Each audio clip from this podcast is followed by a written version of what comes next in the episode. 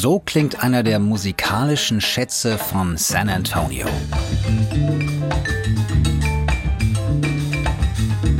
Henry Brune und seine Latin Players spielen Latin Jazz am Riverwalk. Der zählt zu den größten Attraktionen von San Antonio. 25 Kilometer Wasserweg, auf dem man durch die Stadt gondeln kann, wie in Venedig. An der lauschigen Uferpromenade gibt es Restaurants, Bars, Shops, Museen und viel Live-Musik aller Stilrichtungen.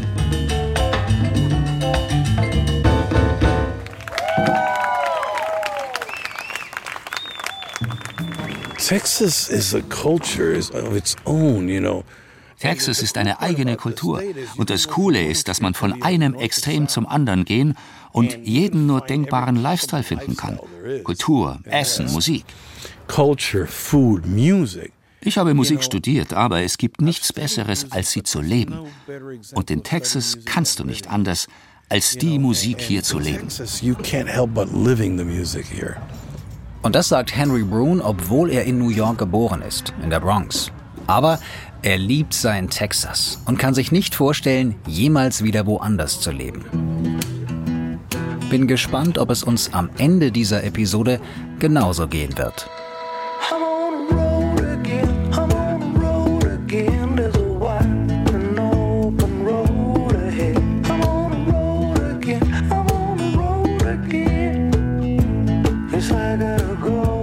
Ich bin der Rohrbach. Willkommen zur zweiten Staffel 50 States, eine Entdeckungsreise durch Amerika. Heute mit Folge 11 aus Texas, The Lone Star State, weil nur ein Stern die Flagge ziert. Warum genau da nur ein Stern drauf ist, kann keiner so richtig sagen. Aber vielleicht liegt es ja auch ein bisschen daran, dass Texas sich als etwas Besonderes versteht und vom Rest der USA gerne abgrenzt. So ähnlich wie Bayern also.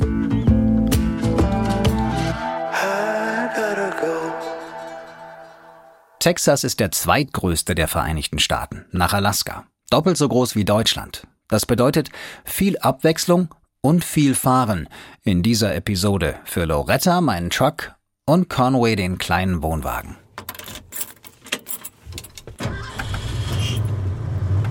In der letzten Folge waren wir ja am Ende im UFO-Museum von Roswell, New Mexico.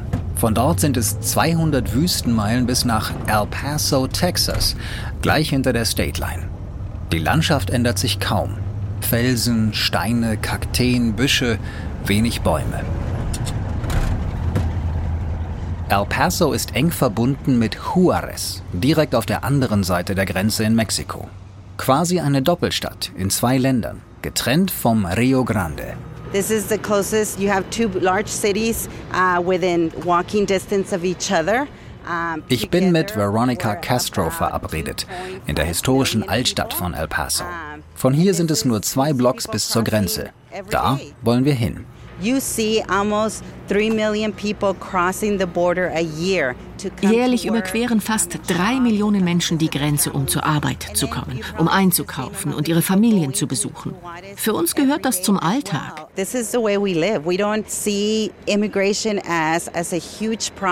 Wir sehen Einwanderung nicht als großes Problem. Die Menschen kommen und wollen den amerikanischen Traum leben. Und wer würde das nicht gerne? Menschen, die aus anderen Ländern kommen, leiden dort unter der Regierung und Gewalt it's it's just very different when you live on the border. Veronica arbeitet für Visit El Paso, will Touristen für ihre Stadt begeistern, die seit langem als eine der sichersten in den USA gilt. Und dann passiert im Sommer 2019 ein furchtbares Attentat. Panic in El Paso this morning when a day of shopping let's go, let's go. turned into horror with an active shooter on the loose. Ein rechtsradikaler Terrorist stürmt in ein Walmart am Stadtrand und erschießt 23 Menschen. Es ist ein gezielter Anschlag auf Latinos, der schlimmste in der Geschichte der USA. You know, August the 3rd was a, a very dark day for not just El Paso, but for the region. Der 3. August war nicht nur für El Paso ein sehr trauriger Tag. Es traf die gesamte Region. den Bundesstaat Chihuahua, New Mexico und natürlich Texas.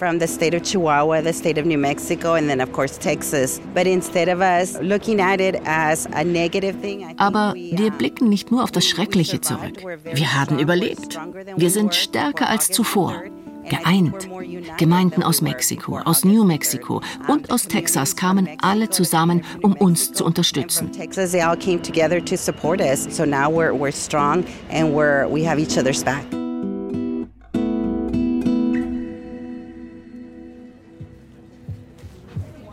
Veronica und ich laufen Richtung Grenze durch die Stadt. Je näher wir kommen, desto lauter und bunter wird es.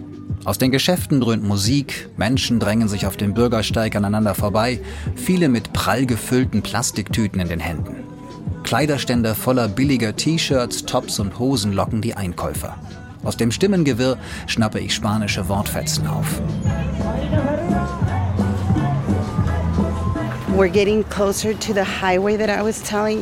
Wir nähern uns dem Highway. Das ist die Metallwand, die es schon ganz lange gibt. Dazwischen sind Lücken. Es ist eher ein Zaun. Das Gebäude direkt gegenüber, das ist Mexiko. Zum Greifen nah. Der Zaun ist gut fünf Meter hoch. Dahinter der Highway und das Flussbett des Rio Grande. So this is funny. Our river doesn't really carry water half of the time. Unser Fluss führt nur die Hälfte des Jahres wirklich Wasser, von Mai bis Oktober. Sonst ist er meist ausgetrocknet. Aber wir haben tatsächlich seit zehn Jahren eine Mauer. Es ist eine Aluminiumwand, fünfeinhalb Meter hoch. Wie heißt es so schön? Baut eine fünfeinhalb Meter hohe Mauer und Mexiko wird eine fünfeinhalb Meter hohe Leiter bauen. Das ist hier zum Glück nicht nötig. Es gibt ganz offizielle Übergänge für Fußgänger und Autos. Und alles scheint reibungslos zu laufen. Wie schon in San Diego in der ersten Folge dieser Staffel habe ich den Eindruck, dass die Grenze die Menschen, die an ihr leben, nicht trennt, sondern verbindet. Sie ist Alltag und nicht Ausdruck von Teilung. Reich und gesetzesfürchtig auf der einen Seite, arm und kriminell auf der anderen. Wie absurd und lächerlich klingen gerade hier die üblichen Klischees.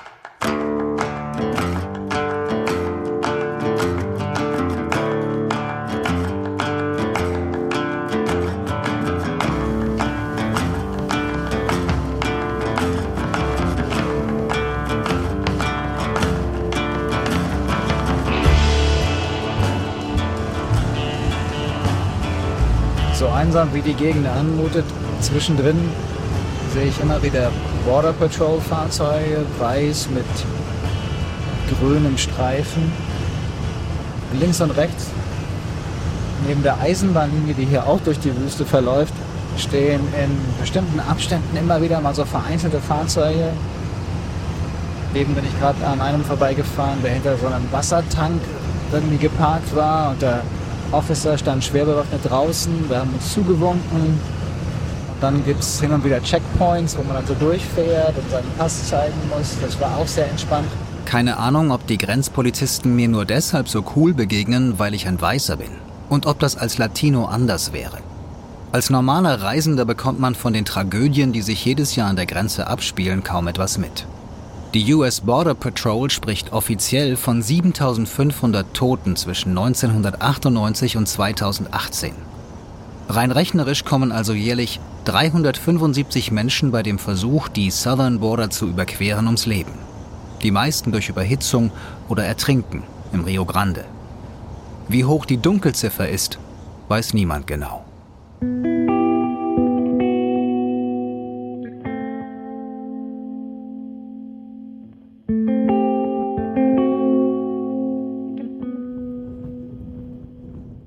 We are at an art exhibit that basically it just looks like a Prada store. Wir stehen vor einer Kunstausstellung, die im Grunde wie ein Prada-Laden aussieht. Und das vordere Fenster ist voll mit der 2005er Kollektion. Das stand auf dem Schild. Das sind Handtaschen und Schuhe. Uh, and yeah, it's all kind of encased in glass and the door is locked. Alles hinter Glas und die Tür ist verschlossen. Es wurde wohl bereits zweimal eingebrochen und Dinge wurden gestohlen, wahrscheinlich weil sie ziemlich teuer sind. Sieht aus wie ein normaler Prada-Laden, der überall sein könnte, nur nicht in der Wüste. Yeah, wherever a Prada store would actually be and not in the middle of the desert. Das ist Annie Simons aus Kanada. Zu ihr kommen wir gleich. Aber erst noch ein paar Worte zu Prada Marfa, vor dem wir gerade stehen. Der Laden ist eine Kunstinstallation des Künstlerduos Elmgren und Dragset aus Norwegen und Dänemark. 2005 haben die beiden hier in der texanischen Wüste, westlich des kleinen Städtchens Marfa, den Nachbau eines Prada-Ladens hingestellt, mit Schaufenstern, beleuchteten Schuhregalen und Prada-Markisen. Seitdem pilgern Kunstfans und Touristen für ein schnelles Foto hierher. Auch ich. Und dann habe ich Annie und ihr Fahrrad hinter dem Gebäude gesehen. Ich habe es auf meiner Karte entdeckt und hatte gehofft, dass es hier etwas zu essen geben würde. Annie ist gerade mit der Uni fertig geworden und radelt jetzt durch den Süden von LA nach Florida, quasi meine Route. Ich störe sie bei der Mittagspause. Es gibt ein paar Snacks und Erdnussbutter, das beste Soul Food auf Radreisen. Ich frage sie nach ihren Erfahrungen auf der Reise, gerade hier in Texas. Weiter im Norden haben sich alle bemüht, mich sofort wissen zu lassen, dass sie Demokraten sind. Sie wollten mich wohl beruhigen. In Kanada tragen sie Make America Great Again Kappen nur als Witz. So weit sind wir davon entfernt. In Kanada kann das niemand verstehen. Da denkt man, Trump-Wähler müssen wirklich üble Leute sein. Aber seit ich hier unterwegs bin, finde ich das komplett lächerlich.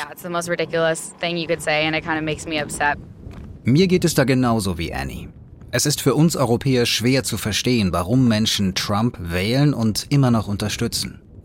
Wenn man sie dann trifft, sind die meisten unglaublich gastfreundliche, gutherzige Menschen.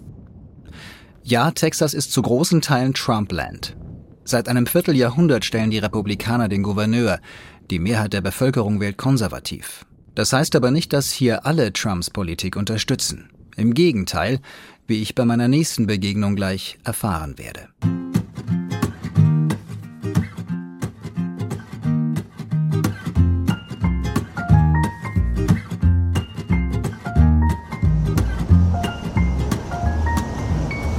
Bin auf dem Weg nach Sanderson, Texas.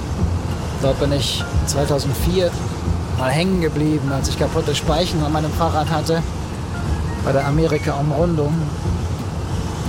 Und jetzt würde ich gern nachschauen, wie sich der Ort so verändert hat. Es war damals schon eher ein verlassenes Wüstennest, keine tausend Einwohner, alles ziemlich runtergekommen. Ich bin im Outback Oasis Motel damals runtergekommen. Und das besuche ich jetzt wieder.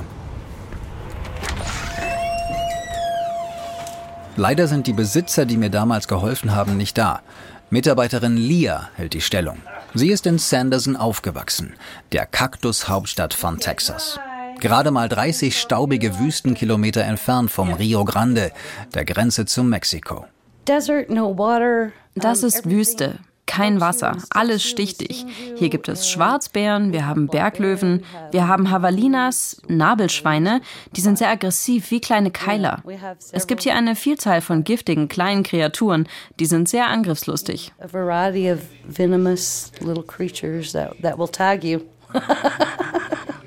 Lia und ich setzen uns auf zwei Stühle im kleinen Empfangsraum des Motels. Im Nebenzimmer läuft der Fernseher. Eine Mauer, sagt sie, braucht hier keiner. Schließlich gäbe es an der Grenze God's Wall, über 100 Meter hohe Felsklippen. Eine natürliche Barriere, an der keiner vorbeikommt. I don't think we need a wall. I, I think that, that they are neighbors and we should take better care of das sind unsere Nachbarn und wir sollten uns besser um sie kümmern. Anstatt Milliarden von Dollar in eine Mauer zu stecken, sollten wir ihre Wirtschaft unterstützen. Sie sollten legal hierher kommen. Manche Rancher regen sich darüber auf, dass sie eine Dose Fleisch und eine Dose Bohnen stehlen, wenn sie hier durchkommen. Aber wenn sie an meine Tür klopfen, dann werde ich ihnen helfen.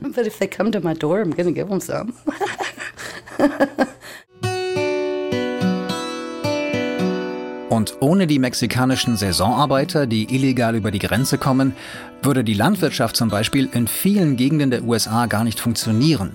Deshalb findet es Leah verlogen, wenn sich Farmer über illegal immigrants aufregen.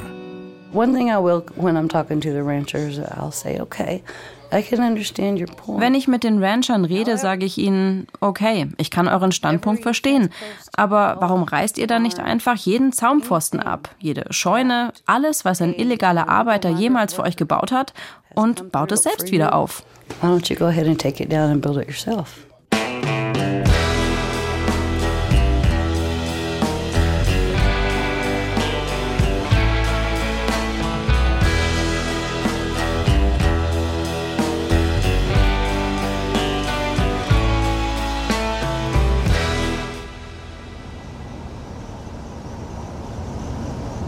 Sanderson ist nicht nur die Kaktus-Hauptstadt von Texas, sondern auch Gateway to Big Bend. In gut drei Stunden kann man von hier aus zum südlichsten Punkt von Texas fahren, wo der Big Bend National Park an der Grenze zwischen den USA und Mexiko liegt. An einer sehr langgezogenen Kurve des Rio Grande. Es ist einer der einsamsten und grandiosesten Parks in Amerika.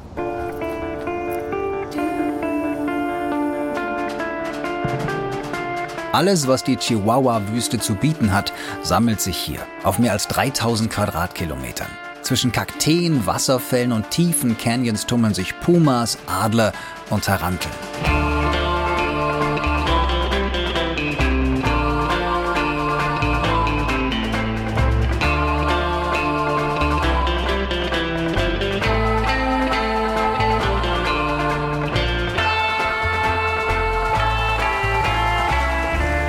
Mein Highlight bei einem Besuch vor vielen Jahren war mal ein Hike durch den hüfttiefen Rio Grande zu einer verwunschenen Schlucht, die im Nirgendwo endete.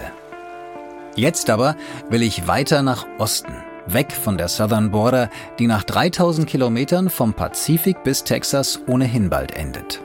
Mein nächstes Ziel, das Hill Country von Texas.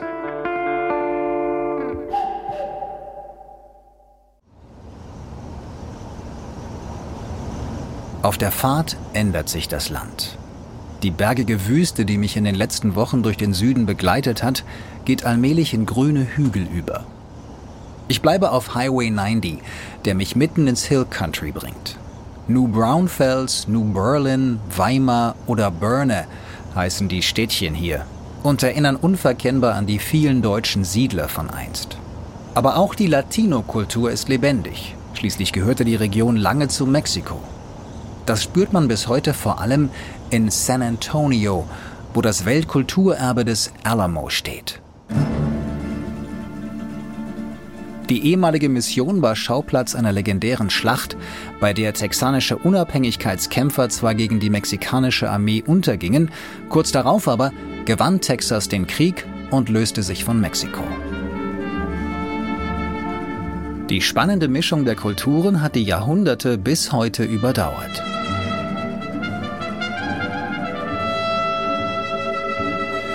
San Antonio is known for is like Texas Mexican food because those vaqueros would Als die Vaqueros ihre Heimat verlassen haben und nach Norden gezogen sind, haben sie ihre Chilis mitgebracht.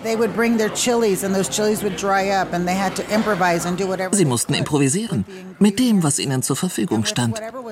Und so, glaube ich, ist Tex-Mex entstanden. Das ist Diana Barrios. Und Vaqueros sind die mexikanischen Cowboys, die früher die Rinderherden bis nach Texas getrieben haben. Dianas Familie gehören vier der besten mexikanischen Restaurants in San Antonio. Angefangen hat es mit Viola, ihrer Mutter, die aus Mexiko kam und 1979 den ersten Laden aufgemacht hat. Casero-Style nannte Viola ihre Art zu kochen und tischte auf wie zu Hause. Familienrezepte. Lecker und reichlich. Das sprach sich rum und Viola konnte genug beiseite legen, um ihre Kinder nicht nur zu ernähren, sondern ihnen auch eine gute Ausbildung zu garantieren. Zweisprachig. Damals keine Selbstverständlichkeit für mexikanische Familien in den USA. That generation, they were shamed if they spoke Spanish uh, in public. Viele in der Generation schämten sich. Wer in der Öffentlichkeit Spanisch sprach, auf den wurde herabgesehen. Ich bin so dankbar, dass es bei uns nicht so war, dass ich Englisch und Spanisch spreche. Diana hat mich zum Essen in ihr Restaurant eingeladen und lässt auch ordentlich auftischen. Ihre Mutter wäre stolz. Nun muss ich gestehen, dass Mexikanisch nicht mein Lieblingsessen ist. Aber je mehr ich jetzt probiere, desto begeisterter bin ich. Mm. Mm. You make our puffy tacos sound great. Vor allem der Puffy Taco ist der Wahnsinn. Eine Spezialität des Hauses. Ein kleiner Klumpen Maisteig wird geknetet, ausgerollt und dann kurz in heißem Öl frittiert. Dann pufft der Teig richtig auf, wird schön crisp außen und kann anschließend gefüllt und angerichtet werden. Zum Beispiel mit Hühnchen, Bohnen und Reis. Das schmeckt so göttlich und ist so beliebt, dass Diana ihre Puffy Tacos sogar schon für die Obamas gekocht hat. Im Weißen Haus. Zuerst haben wir ein Familienfoto mit Frau Obama gemacht. Und dann kam er, 20 oder 30 Minuten später. Der Präsident sagte, sie seien köstlich. Und ich meinte, wir sollten sie zum National Food of the Americas machen. Right? It would work. Right? I agree. Essen wird auch in der nächsten Folge Thema sein. Denn das ist in Amerika mitunter weit besser als sein Ruf. Vor allem das Southern Cooking. In Mississippi lässt mich eine Köchin in ihre Töpfe schauen. Wir fahren zu einer Straßenkreuzung in Clarksdale, wo ein Bluesmusiker seine Seele an den Teufel verkauft haben soll. Und ich kehre zurück zum Fluss.